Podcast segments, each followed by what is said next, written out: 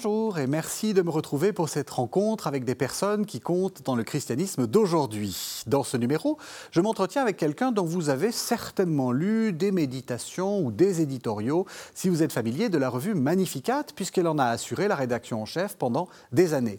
Aujourd'hui, elle est directrice du service national de pastoral liturgique et sacramentel de la conférence des évêques de France. Nous allons donc beaucoup parler de liturgie avec vous, Bernadette Mélois. Bonsoir. Bonsoir. Donc vous êtes la directrice du SNPLS, là, le service, euh, enfin, vous nous expliquerez longuement de quoi, de quoi il s'agit. mais peut-être avant de, de, venir ce qui est votre, euh, de venir à ce qui est votre, votre charge actuelle, peut-être revenir un peu en arrière pour savoir comment on devient directrice du SNPLS. Alors, d'abord, quelle est votre enfance?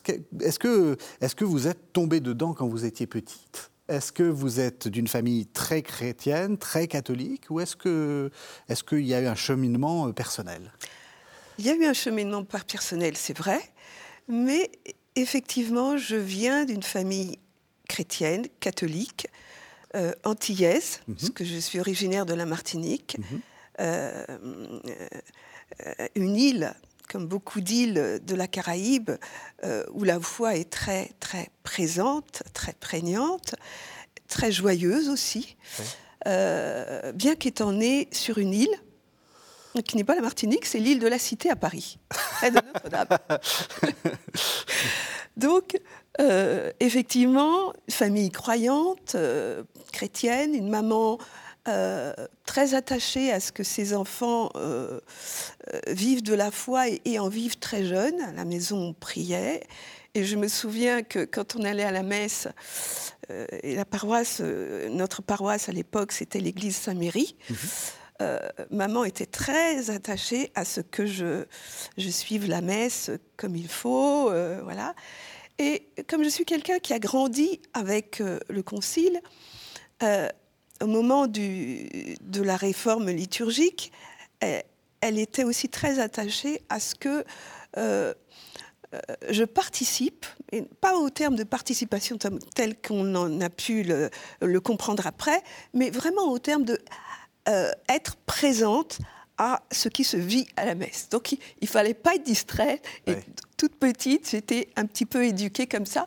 Et je dois dire que finalement, j'ai peut-être appris un peu la liturgie sur les genoux de ma maman, et quand même, ça a été une bonne chose. tout de suite, on, arrive sur la question de la liturgie et, j'ai envie de vous poser une question. Alors, on va faire des allers-retours hein, comme ça, mais justement, est-ce que vous diriez que euh, c'est important d'avoir cette attitude-là, peut-être avec ses enfants ou soi-même euh, Que la liturgie, euh, c'est quelque chose qu'il faut à tout prix vivre, etc. Parce que d'un côté, on, on voit bien que le mode ancien où on disait son chapelet pendant que les choses se déroulaient, il y a quelque chose qui ne va pas. Mais en même temps, quelquefois, on, est, on veut être trop présent, trop présent. Et comment vous, comment vous voyez les choses? Euh, C'est une question compliquée. C'est hein. une question compliquée parce que ça dépend un petit peu des, personnes, ça dépend de la forme de pensée qui est la nôtre, ça dépend d'un vécu, ça dépend de beaucoup, beaucoup de choses. Ça dépend si on a été éduqué et puis on a eu quelque chose un peu linéaire ou une éducation et puis que ça a été un peu morcelé, puis on retrouve la foi. Ça. Les histoires sont très variées. Euh, la mienne est assez linéaire, même si je dois dire qu'à un moment donné, euh, il y a une décision. Euh, moi, je rencontre beaucoup de gens qui, ça a été à un moment de leur vie, un moment important où ils ont euh, pas forcément une rencontre avec le Christ, mais découvert des gens qui leur ont euh, fait pressentir de quelque chose d'important dans le christianisme, dans la foi chrétienne. Et ils commencent à aller à la messe, ils connaissent pas beaucoup de choses, ou euh, ça leur rappelle des choses s'ils sont allés étant plus jeunes. Et si c'est une paroisse très accueillante, c'est souvent parce qu'on rencontre des personnes qu'un chemin peut se faire. C'est ça, c'est ça. Et avant la rencontre du Christ, c'est la rencontre de chrétiens. ah oui, tout à fait. Qui conduisent petit à petit mhm. à, se poser des questions et à se dire, mais finalement, celui-là ou celle-là, ce qu'ils vivent là, ça fait envie. Mhm. J'ai envie, euh, j'ai envie d'aller avec vous. Mhm. Voilà. C'est un peu ce que je remarque. Et puis, il y a aussi euh, des chrétiens qui se disent chrétiens, et je pense qu'ils le sont vraiment, mais euh, la, euh, la, liturgie, ou aller à la messe, le dimanche, bah, finalement, on peut très bien vivre en chrétien sans ça, mmh pour eux. Mmh et il y a aussi cela, et pourtant, ceux-là aussi vivent une vie de foi. Mmh à laquelle, me semble-t-il, il manque quelque chose de la rencontre. Tout à fait. Mais il y a quand même une vie de foi dont il faut écouter ça. Il faut, voilà. Et être patient envers soi-même. Et être patient. Et envers les autres. Et envers les autres, parce que je, je, crois que les difficultés que vivent certains euh, dans la vie de foi, mmh. euh, chacun comme croyant la vie à sa, à sa manière. On n'a pas tous les mêmes difficultés, mais celui qui dit qu'il n'a pas de difficultés, il a beaucoup de chance. Alors c'est intéressant parce que vous m'avez dit, euh, quand je vous ai posé la question, euh, est-ce que, euh, est que vous êtes tombé dedans Vous avez dit oui, mais non. C'est-à-dire, ce que vous a donné votre maman, ça ne suffisait pas. Il, s'est passé quelque chose, il y a eu un acte volontaire. Bah oui, les parents donnent ce qui leur semble bon, et puis après, il y a soi-même. Qu'est-ce qu'on en fait?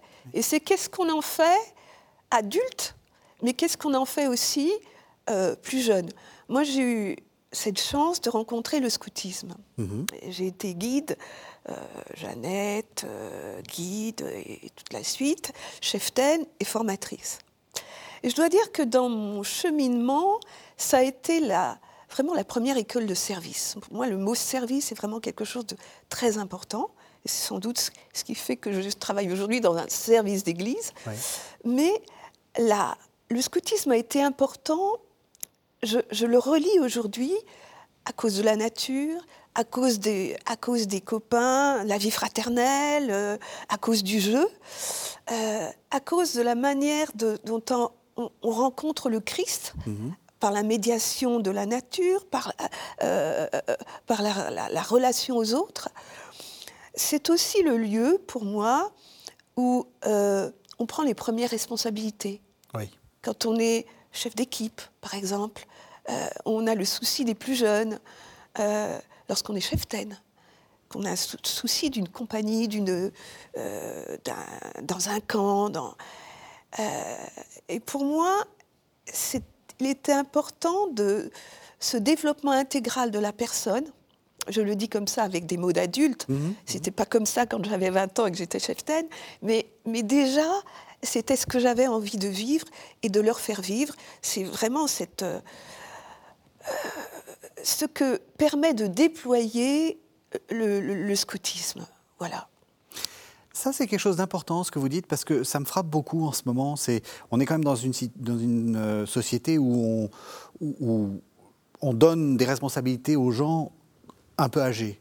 Et là, l'Église donne des responsabilités jeunes. Ça, je trouve que c'est quelque chose de... À travers le scoutisme, sans doute d'autres associations, mais ça, c'est...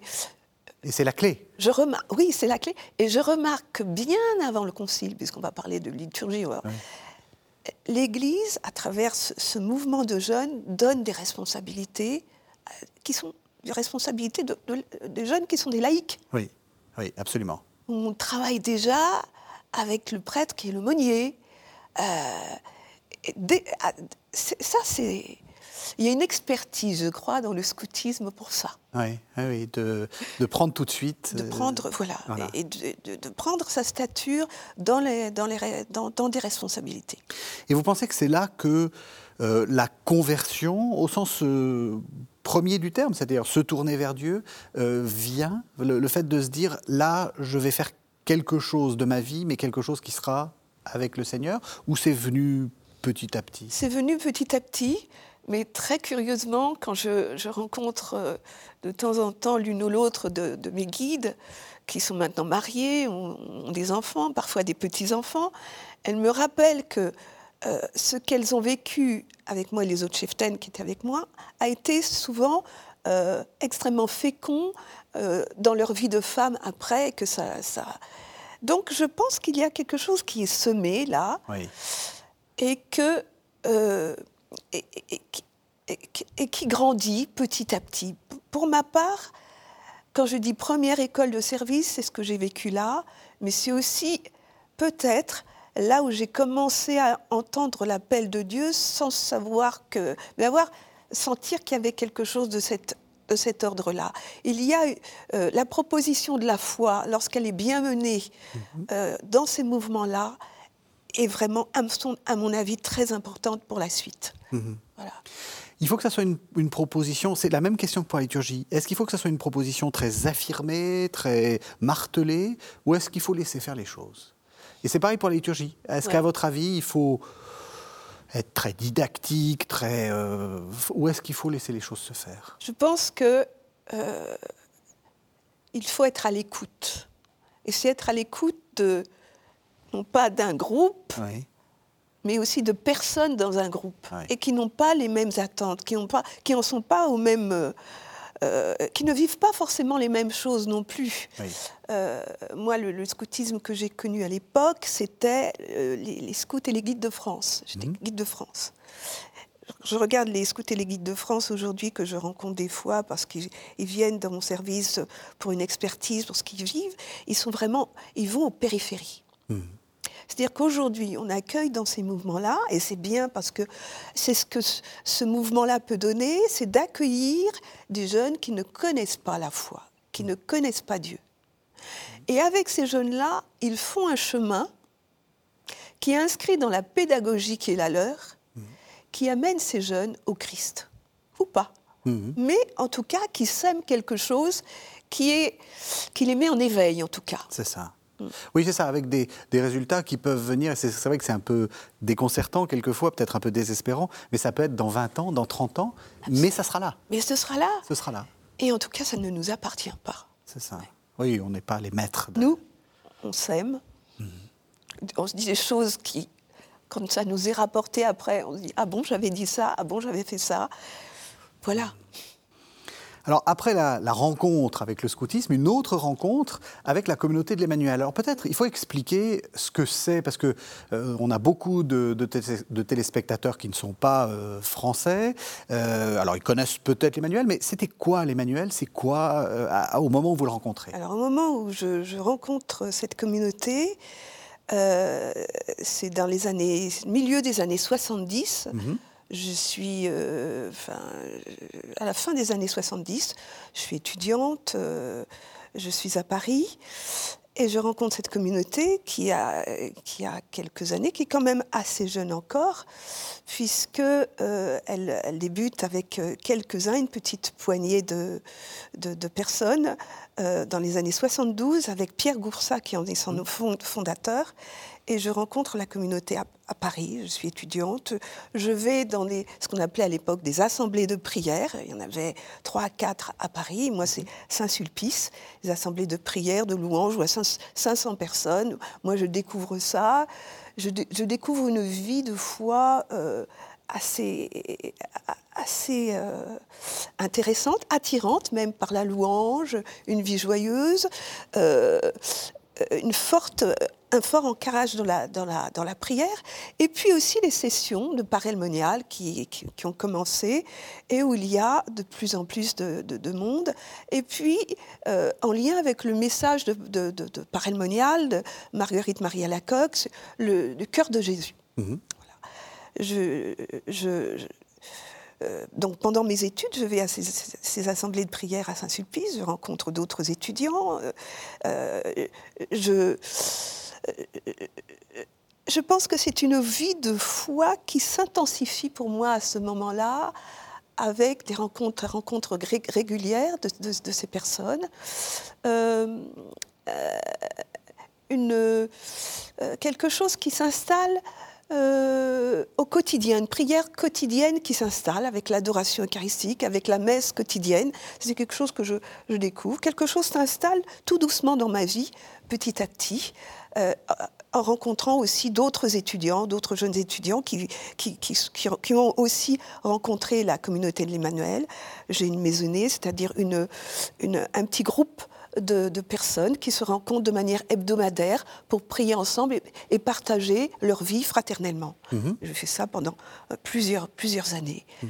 Euh, la, communauté, je, rencontre aussi et ça c'est important dans mon histoire, la musique, le chant liturgique est important, c'est le chant de louange et le chant qui, tel qu'il se vit dans la communauté, un chant qui, est, qui attire beaucoup, qui est, qui est, très prenant, qui est très beau, et aussi, à Parelmonial, euh, à côté de ces grandes, des grands temps de prière charismatiques, mhm. c'est aussi parce que le Pierre Goursat avait voulu que dans cette belle basilique de Parelmonial soient célébrés les laudes et les vêpres. Et moi, ce qui m'a marqué, euh, j'avais 20 ans, c'est les vêpres célébrés dans la, basilique avec ce, déploiement, ce lucernaire, mhm. le chant des psaumes, des, euh, des cantiques, des, euh, la psalmodie, ce chant en, polyphonie. Et, c'est là vraiment que j'ai commencé à prier la prière des heures. Ça mhm. m'a donné envie, rentrant chez moi, de continuer. C'est important ce que vous dites parce que la liturgie, on pense souvent à la messe. Ouais. Et la liturgie, c'est pas que la messe. Ben non. Si la, source, si la liturgie et l'Eucharistie, c'est le sommet, comme dit le Concile, eh bien, pour qu'on voit qu'il y a un sommet, il faut bien qu'il y ait des choses autour qui nous mènent à ce sommet. Mhm. Et la liturgie des heures est une forme de prière qui, justement peut nous mener à ce sommet.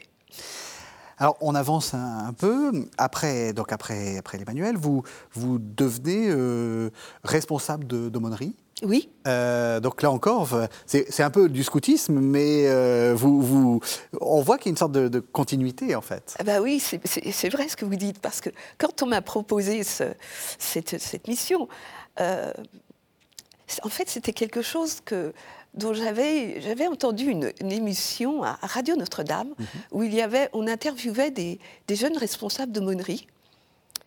Et, et quelque part, je m'étais dit, ah ça, ça me plairait j'aimerais bien faire ce, qu'ils font. Et puis, euh, voilà. Et un jour, euh, sur ma paroisse, euh, le prêtre qui s'occupe de, l'aumônerie, c'est l'aumônerie Jules Ferry, mhm. du, lycée Jules Ferry, me dit voilà, la, la responsable d'aumônerie s'en va, est-ce que tu n'aurais pas envie de venir? Alors je le fais un petit peu parler, je dis puis je vois que ça correspond à ce que j'avais entendu, euh, ce témoignage de jeunes. Puis je dis, bah, pourquoi pas? Et en plus, il me dit, toi qui as fait du scoutisme, ça devrait t'intéresser. Alors effectivement, c'est très différent du scoutisme. Hein. C'est une, manière, une manière différente de rencontrer des jeunes. Euh, l'aumônerie de l'enseignement public est à la charnière entre le collège, le lycée et une paroisse. Euh, et on va à la périphérie. Alors ça, c'est un terme qui est du pape François, qui est récent. Mais c'était déjà les périphéries. Mais c'est déjà ça. C'est déjà ça. C'est d'accueillir des jeunes en fin de journée euh, qui viennent à l'aumônerie pour... Euh, euh, en tout cas, les, les, les, collégiens encore pour de la catéchèse, parce qu'on les mène encore vers la profession de foi ou la confirmation mais qui emmènent des fois certains de leurs, copains qui n'ont pas la foi. C'est aussi des jeunes qu'on accueille parce que les parents disent ben, on n'a pas fait baptiser notre enfant parce qu'on a voulu qu'il choisisse, euh, et euh, est-ce que vous pouvez l'accueillir euh, voilà, est-ce que vous pouvez le conduire vers le baptême? C'est tout ça, l'aumônerie. Donc je découvre quelque chose qui, qui me plaît beaucoup parce qu'il y a cette ouverture, euh, le fait de travailler avec des personnes extrêmement différentes, de cultures différentes, venant d'horizons différents. Euh, et je me souviens qu'à l'époque, nous avions encore je ne sais pas si c'est encore le cas, peut-être moins, mais nous avions deux permanences dans le lycée Jules Ferry à l'époque. Oui, donc le lycée Jules Ferry, père de l'école laïque euh, gratuite et obligatoire, ça ne devait pas être très catho. C'était très curieux quand même. oui, oui. oui. Euh, et voilà. Et, j'ai, des permanences où, où je ne voyais pas beaucoup de jeunes, mais je voyais des jeunes qui venaient régulièrement, avec qui on parlait. Je parlais avec pendant une heure, et puis on quittait le lycée. Et puis, euh, et parfois, je les revoyais le, en, soirée, euh, parfois, parfois pas. Mmh. Et, ça a été vraiment, pour moi, l'occasion de rencontrer des jeunes de rencontrer des, des, animateurs venant de, de, toute sensibilité, tous horizons. Et, ça, je crois que ça a été, c'est extrêmement fécond. Ensuite, euh, alors je ne sais pas comment, on, enfin dans, la chronologie comment ça se, ça se, ça se dit, mais ça se déploie, mais euh, vous, vous êtes vierge consacrée. Et donc vous avez fait cette démarche de demander cette, cette consécration. Pourquoi ça et pourquoi pas devenir religieuse? Oui. Alors, il y a un moment très précis où je sens l'appel de Dieu. je sens que je vais aller vers une vie consacrée. À l'époque, j'aurais plutôt dit une vie religieuse, parce que mhm. je ne savais pas qu'il y avait d'autres choses que... Mhm. Donc, globalement, une vie religieuse. J'avais 19 ans. Et je sens clairement, à, à, travers tout ce que je fais dans le scoutisme, que se dessine un appel vraiment à vivre tout ça pour Dieu exclusivement je ne connaissais pas les Vierges consacrées. Je lisais des choses, je, commence à voir qu'il y a des, religieuses qui ne sont pas euh, uniquement dans des couvents, mhm. qui ne sont pas uniquement contemplatives, et que peut-être il existe pour moi quelque chose où je vais pouvoir euh, vivre de cette, de, cette, vie donnée à Dieu, euh, que je sens comme un appel, dans quelque chose que j'imagine, mais que je ne sais pas encore que ça existe. c'est exactement ça. Oui, c'est compliqué. Oui. Et je découvre par des lectures, par des rencontres, qu'il y a quelque chose dans l'Église qui s'appelle la virginité consacrée, mhm. que ce sont des femmes qui vivent en plein monde, chez elles, qui, qui, donnent leur vie à Dieu, que c'est une vie un peu cachée, mais en même temps avec dimension, une dimension évangélisatrice, mhm. puisque voilà. Et c'est comme ça que je découvre euh, les Vierges consacrées.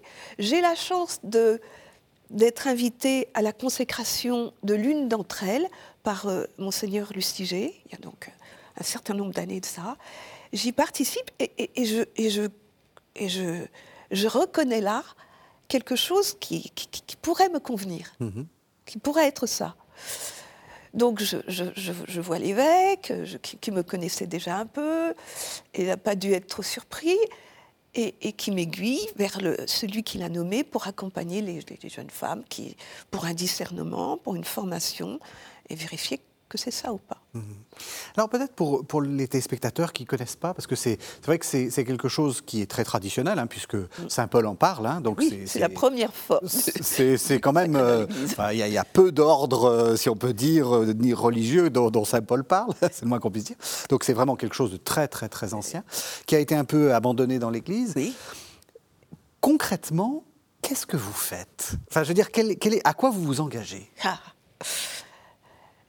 la Vierge consacrée s'engage à la prière. Moi, on me mhm. dit ah, c'est quoi ta, t'es vierge consacrée, mais c'est quoi ta mission C'est C'est de travailler pour les évêques Ma mission pour les évêques n'a rien à voir. C'est ça, c'est important de le dire. la première mission de la Vierge consacrée, c'est la prière. Mhm. Et c'est la prière pour son diocèse, c'est la prière pour l'Église. ce qui caractérise cette vocation, c'est une vocation qui est marquée par une dimension sponsale, d'épouse.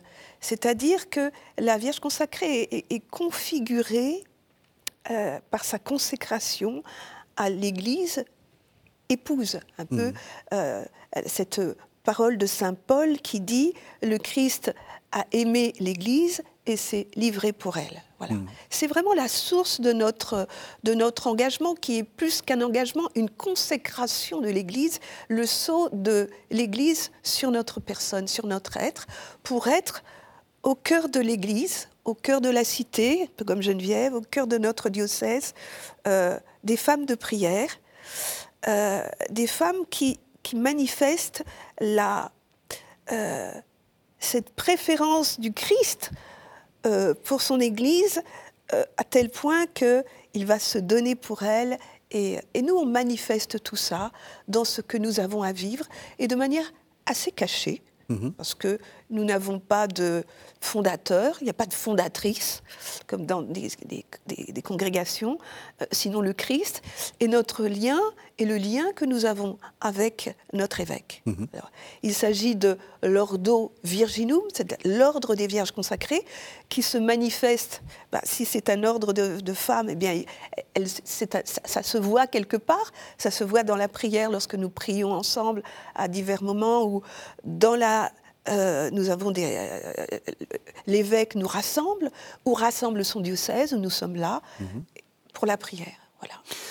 C'est important ce que vous avez dit. Euh, vous avez une fonction très importante dans l'Église de France, mais c'est pas au nom de votre appartenance à cet ordre euh, des Vierges consacrées. C'est-à-dire que ça ne, en, gros, vous ne, vous ne faites pas. Euh, je, cherche les mots pour le dire. Enfin, il n'y a pas une sorte de contrat de l'Église avec vous, de vous employer, de vous embaucher. Vous êtes. pas du tout. Au contraire, c'est à vous de trouver vos, comment, comment, vivre. Chaque Vierge consacrée travaille. Mhm.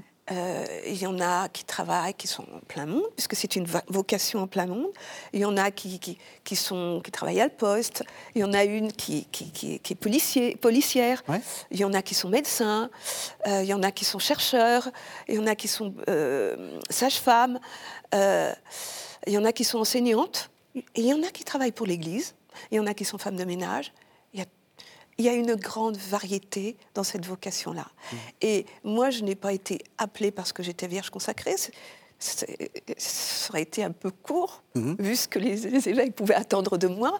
Mais peut-être que le fait que je sois vierge consacrée euh, était aussi important. voilà. Alors justement, comment est-ce qu'on devient la patronne de la liturgie en France? Si vous êtes la patronne de la liturgie en France, vous allez me le dire. Mais... Les, évêques ne vont pas aimer, là. Non, mais c'est pas grave. mais... Alors, je... Bah, écoutez, je vais vous dire par hasard.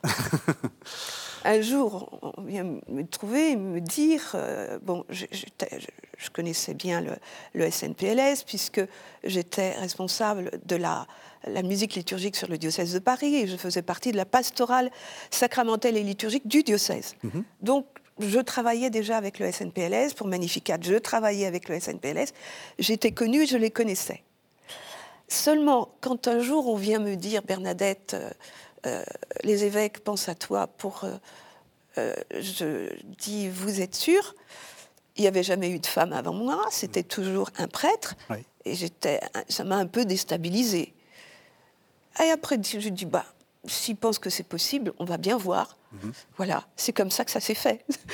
on répond à un appel. Hein. oui. Voilà.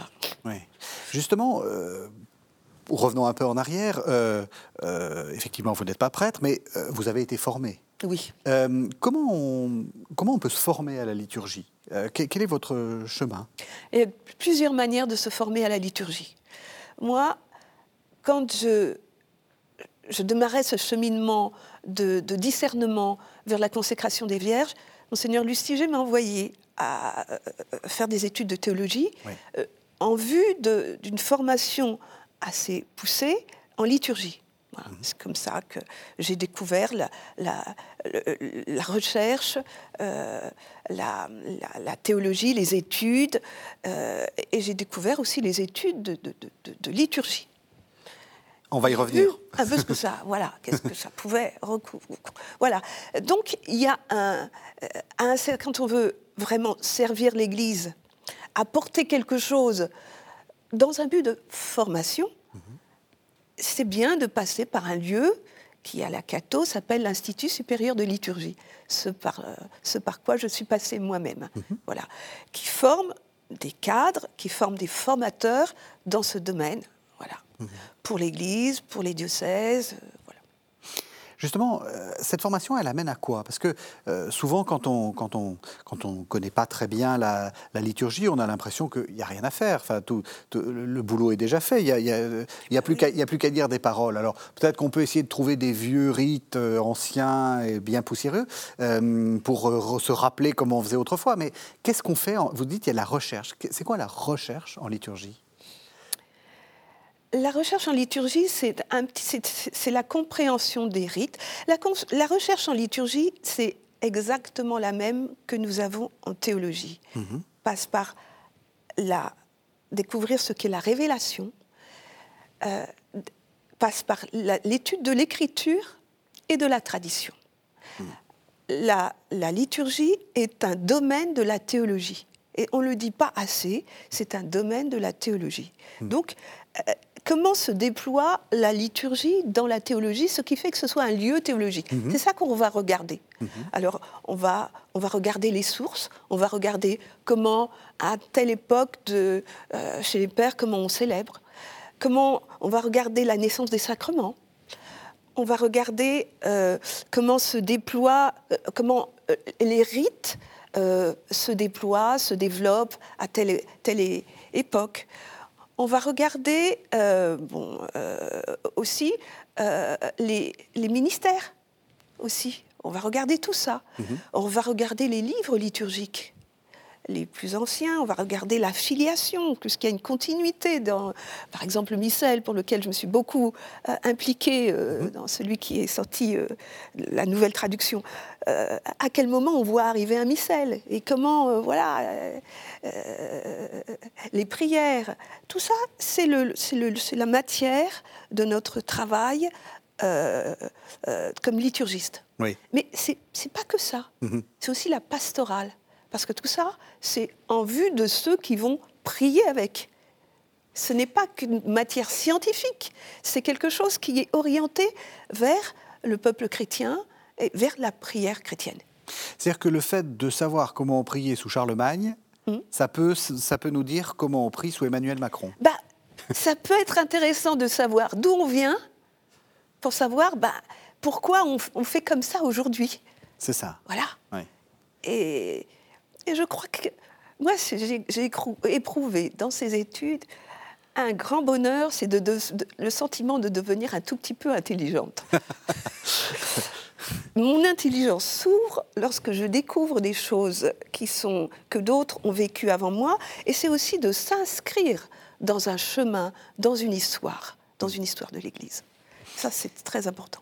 Est-ce que c'était difficile en tant que femme de faire des études de liturgie? Est-ce qu'il y a une sorte de résistance ou de primat du prêtre euh, qui va ensuite effectivement être l'un des acteurs principaux de la liturgie? Pas dans les études. Je crois que ça c'est important. À l'ISL, je crois qu'on était trois, quatre femmes. Euh, pas, pas, on était, non, non. J'ai eu aucune difficulté. J'étais encore à cette époque, c'était il y a 30 ans. Et il y avait encore, euh, j'ai eu encore des professeurs qui avaient travaillé au concile et, il n'y avait pas beaucoup de femmes. Il y en a beaucoup plus aujourd'hui à l'ISL, hmm. l'Institut supérieur de liturgie. J'ai le sentiment d'être euh, un peu parmi les pionnières, c'est vrai, hmm. mais avec un grand bonheur. Et, dans mes condisciples, euh, on partageait la réflexion en théologie, en liturgie, avec le même bonheur, qu'on soit femme, qu'on soit prêtre, qu'on soit voilà je, sais que j'ai reçu la consécration, j'étais euh, à l'ISL, beaucoup sont venus. Et la, il y a un grand, la, place des laïcs, la place est très importante et, ça se mélange dans la réflexion voilà. Alors, vous avez été appelée donc pour, euh, pour devenir cette directrice du SNPLS. Euh, qu'est-ce que vous faites? En fait, peut-être qu'il faut expliquer un peu euh, comment ça, comment ça fonctionne. Parce qu'on a l'impression que la liturgie, c'est quelque chose de très pyramidal, que c'est décidé en gros par le pape et que euh, ça descend jusqu'au petit prêtre de paroisse. En fait, c'est pas ça la liturgie. Et vous n'êtes pas la cheville, euh, enfin, vous n'êtes pas le, le, suppôt du pape pour, pour, pour dire ce qui est vrai et ce qui n'est pas vrai. D'abord, le SNPLS, c'est un service de la conférence des évêques de France, comme il y a d'autres services. Il y en a un pour la catéchèse, euh, il y en a un pour les jeunes et les vocations, euh, les relations avec le judaïsme. Vous voyez, il y a, je crois qu'on est dix directeurs et directrices. Donc on est au service directement des évêques et des diocèses. Mhm. Et le service qu'on apporte, c'est d'un accompagnement des personnes qui sont sur le terrain pour la formation. Donc la première chose, c'est de former les gens. C'est d'apporter des outils, c'est de créer des outils, c'est d'aller dans les, dans, les, dans les diocèses euh, lorsqu'on nous appelle sur tel ou tel sujet, euh, et c'est d'accompagner les, personnes que les évêques ont mis, euh, ont, nommées sur leur diocèse pour la liturgie, pour la musique, pour l'art sacré. Voilà, on, vient comme apporter une, une expertise. Mhm. Voilà. On ne vient pas du tout contrôler. Pas, on n'a pas le temps de faire ça. On vient. ça vous intéresse peut-être pas. Ça ne nous intéresse pas. Euh, on vient simplement, euh, on développe des outils on donne des orientations qui sont pensées avec le conseil, euh, c'est-à-dire les évêques et les laïcs, parce qu'il y a des laïcs aussi dans ce conseil, en raison de la synodalité, mhm. euh, le conseil sur la liturgie. Les orientations sont données, il y a des propositions de mon service qui sont faites en, fonction des enjeux, ce qu'on voit aussi, ce dont, l'Église a besoin. Et, on, on, prépare des choses, on réfléchit des choses, et puis on, les propose, euh, voilà, on nous demande spécifiquement bah, sur tel point, est-ce que vous pouvez réfléchir? Parce que euh, une question se pose dont on a besoin d'avoir un peu d'éléments. Justement, euh, qu'est-ce qui en ce moment, pour vous, et l'enjeu euh, pour la liturgie, euh, pour la liturgie euh, en France et peut-être plus largement dans le monde francophone. Sur quoi vous travaillez? Sauf s'il y a des secrets, vous avez des secrets commerciaux, mais sur quoi Enfin, comment Qu'est-ce que vous voyez apparaître? Le, vers, ou, vers, vers quoi on va? On arrive à 60 ans de, du document sur la liturgie. Une des quatre grandes constitutions, Sacrosanctum Concilium, au mois de décembre. On va mhm. fêter les 60 ans. Il est bon de, regarder euh, ce que nous a apporté Sacrosanctum Concilium, qui c'était la première fois qu'on avait dans l'Église un texte qui parlait essentiellement de mhm. la liturgie. Avant, on avait eu des choses, mais là, on a un document qui remodèle profondément la liturgie en France et dans le monde nous avons vécu ces 60 années de tout ce que nous avons pu découvrir de ce qu'a pu apporter pour la pastorale Sacrosanctum Concilium, pour la liturgie, pour les sacrements. Je crois qu'aujourd'hui, on ne peut plus euh, prendre Sacrosanctum Concilium comme on l'a reçu en décembre 1963. C'est pas mhm. possible. Parce que 60 ans de vie de l'Église, de, de, transformation aussi de l'Église, grâce d'une part à ce que nous a fait vivre l'Église par, par, son Esprit Saint, mais aussi d'une société qui s'est transformée, qui n'arrête pas de se transformer. Alors aujourd'hui, il s'agit de regarder les apports du Concile à la lumière, par exemple, d'un texte que nous a donné le pape François l'année dernière, Desiderio, Desideravi, j'ai désiré d'un grand désir manger cette Pâque avant de souffrir. Et à travers ce, texte, le pape François relie d'une manière particulière et très belle le, la liturgie que nous avons reçue du Concile en redonnant quelques orientations, en disant voilà voilà les orientations. L'orientation majeure, voilà aussi les, risques de dérive, et voilà ce que nous devons reprendre de la liturgie. Et ce que nous devons reprendre de la liturgie, c'est que c'est la dimension spirituelle de la liturgie.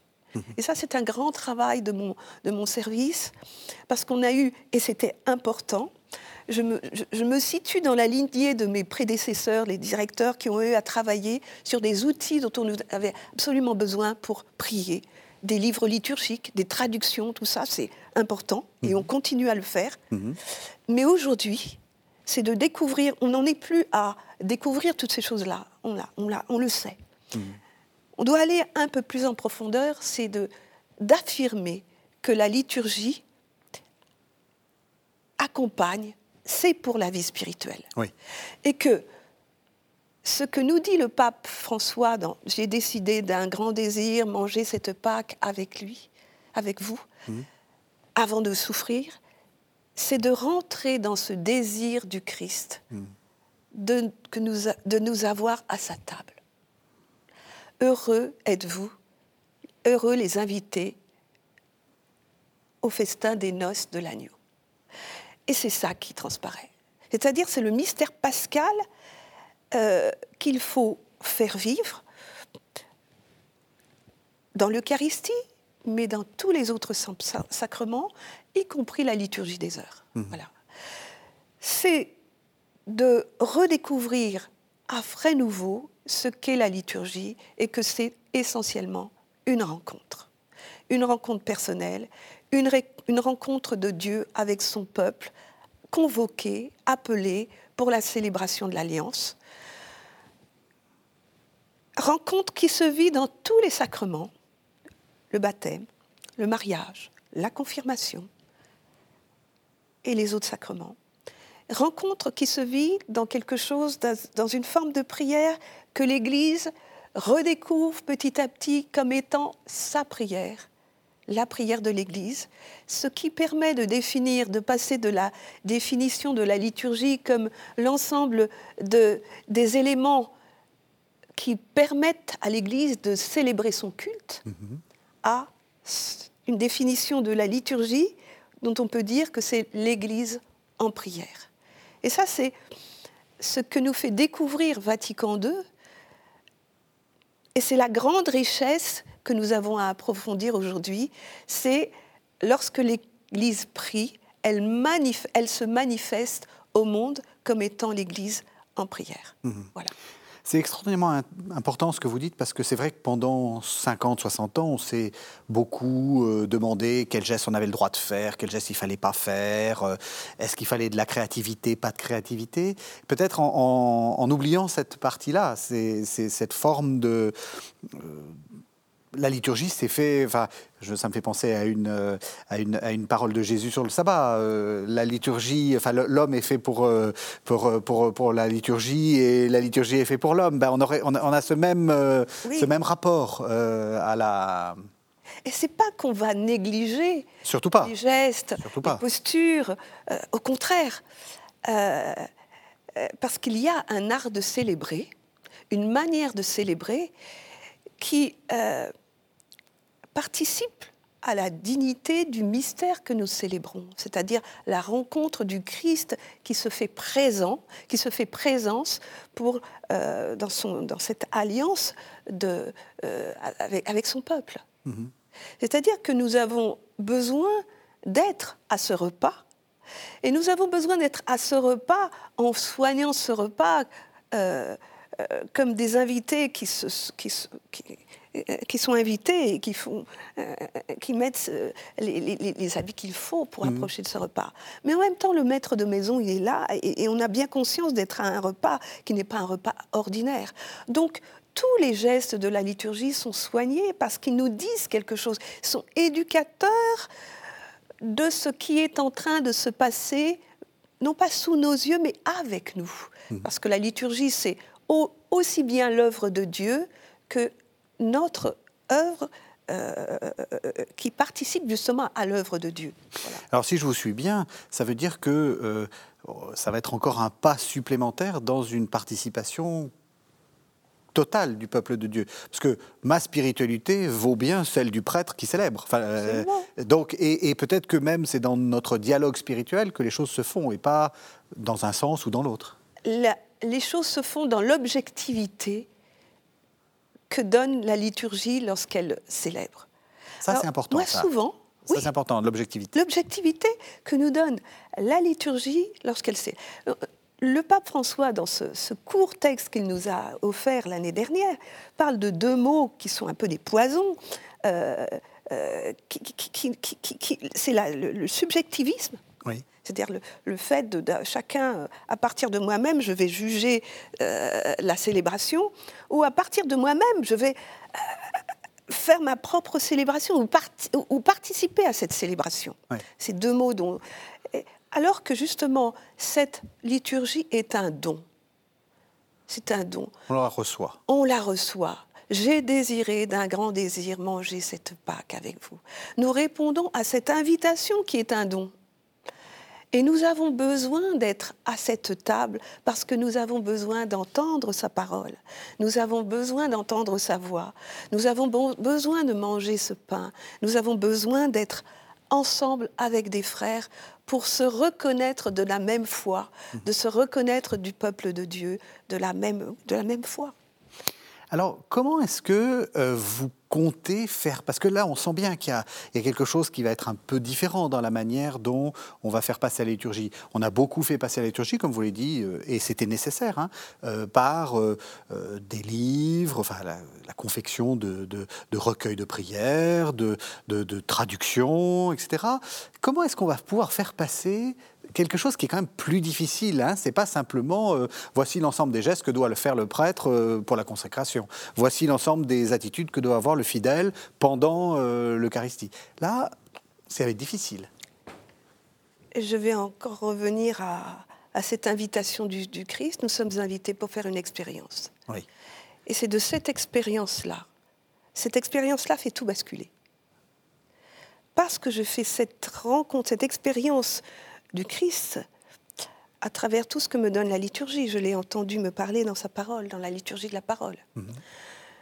Je l'ai entendu me parler, où j'ai pris part à travers le chant, de manière communautaire, dans une, dans une communion qui me mène à la communion eucharistique, dans mhm. laquelle je ne vais. C'est pas mon Jésus et moi. Mhm.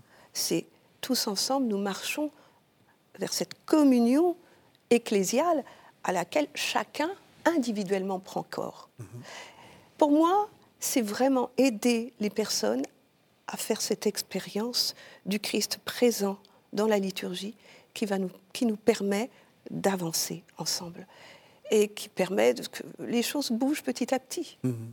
Et pourquoi ça bouge si lentement bah, Tout simplement parce qu'il s'agit, s'il s'agit d'expérience, il s'agit de personnes, c'est une écoute fine de ce qui se passe dans l'Église mhm. et c'est une écoute fine de ce que vivent les personnes à travers les paroisses, à travers les diocèses. Quand je vais dans les diocèses, quand je... Mhm. ils sont tous différents. Il y a des, diocèses, des grands diocèses, il y a des petits diocèses, et on vit tous de cette même foi au Christ. Alors comment donner à chacun les moyens de pouvoir vivre ce qu'ils ont à vivre mhm. et à faire vivre? Ça, c'est ça la question aussi. Et comment faire euh, Parce qu'on voit bien qu'il y a des, des, chrétiens euh, très euh, traditionnels, enfin, je veux dire, depuis très longtemps, depuis une tradition mhm. très longtemps dans l'Église, et puis des chrétiens qui parce qu'on ne leur a pas transmis, sont revenus à la foi, redécouvrent tout. C'est pas avant, voilà, on, savait que tout le monde avait eu son catéchisme, etc. Comment est-ce qu'on fait pour euh, faire euh, coexister des gens qui sont un peu des professionnels de l'Église, si j'ose dire, euh, et des gens qui découvrent tout? C'est de partir d'une chose qui me semble vraiment importante, c'est qu'il y a une capacité évangélisatrice de la liturgie. Ça, c'est très important. Aussi bien pour moi, mhm. qui suis depuis de longues années. Qui est une professionnelle et peut-être professionnelle à un tout petit niveau, que celui qui arrive, qui a découvert, qui a été initié par, euh, parce qu'il a été catéchumène, qu'il a été néophyte, voilà. Mmh. Et que, la question, c'est comment faire pour permettre une compréhension de, de, ce qui se vit dans la liturgie pour chacun. Je pense que je vais utiliser un gros mot. C'est un mot qu'ont beaucoup connu les pères de l'Église et que nous retrouvons aujourd'hui. C'est à travers la mystagogie. Alors, expliquez-nous. Comment faire comprendre ce qu'on est en train de vivre? Mhm. euh, Les pères faisaient beaucoup ça. Euh, avec, on a ils nous ont laissé de très belles catéchèses mystagogiques hein. mhm. euh, pour, pour éduquer pour ceux qui recevaient, pour éduquer, éduquer au mystère ceux qui recevaient le mystère. Ça. Ou ceux qui l'avaient reçu, parce que c'était souvent après. Donc Vous avez reçu ça, voilà ce qui s'est passé, euh, voilà. Il y a encore à faire ça aujourd'hui. Pas seulement pour les néophytes, ceux qui ont reçu hmm. euh, le baptême, mais aujourd'hui, on est en situation de catéchuménat quasi permanent.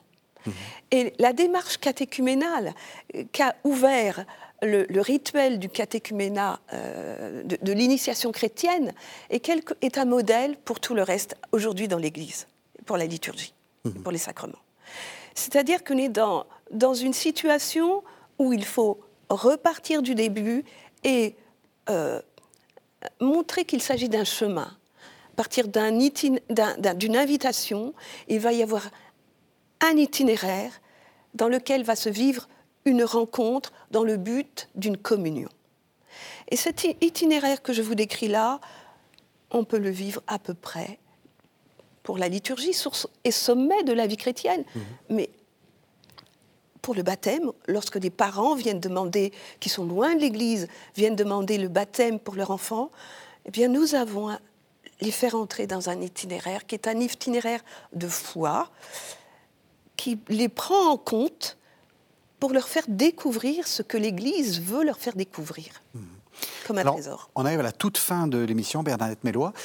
Je pense qu'il y a beaucoup de téléspectateurs qui se disent Mais ça m'intéresse, ça.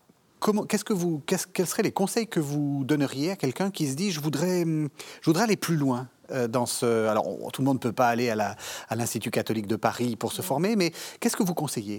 Alors, dans les diocèses, dans la plupart des diocèses, il existe des formations. Mmh pour des laïcs, qui ne sont pas des formations euh, euh, universitaires, qui ne sont pas forcément des, formations diplômantes, mmh. mais qui permettent à, tout un chacun de découvrir des choses. Mmh. Voilà. Euh, de rentrer dans l'intelligence de ce qu'il célèbre, de ce qui est célébré. Mmh.